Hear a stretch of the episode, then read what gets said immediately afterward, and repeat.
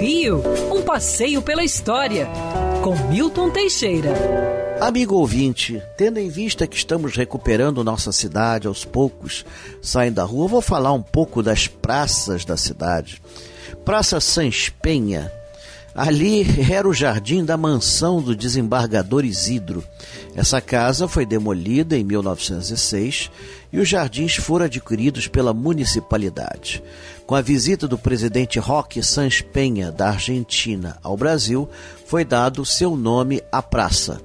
Foi uma das raras praças do Rio Republicano que não tinha nenhuma igreja Somente um quarteirão adiante é que está a primeira igreja, Santo Afonso Maria de Linhore, mas ela não dá visão para a praça. Em compensação, a Praça Sans Penha foi a Cinelândia da Zona Norte. Em determinada época da nossa história, nos anos 40 e 50, chegou a ter 12 cinemas, dois a mais que a Cinelândia.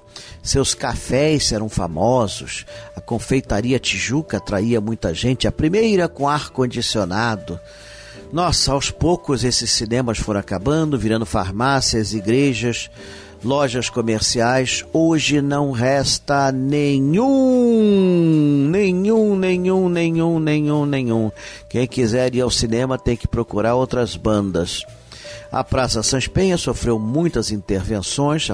Uma das maiores foi em 1946, quando ganhou um lago, e finalmente depois que o metrô passou por ela em 1982. Ao centro da praça está o monumento ao radioginasta, um jornalista de Nis Guimarães que tinha um programa de rádio na Rádio Globo e que levava as pessoas a fazer ginástica em casa. Quem sabe funcionaria hoje em dia? Tava bom voltar isso nessa época de, de, de, de coronavírus. Quer ouvir essa coluna novamente? É só procurar nas plataformas de streaming de áudio. Conheça mais dos podcasts da Band News FM Rio.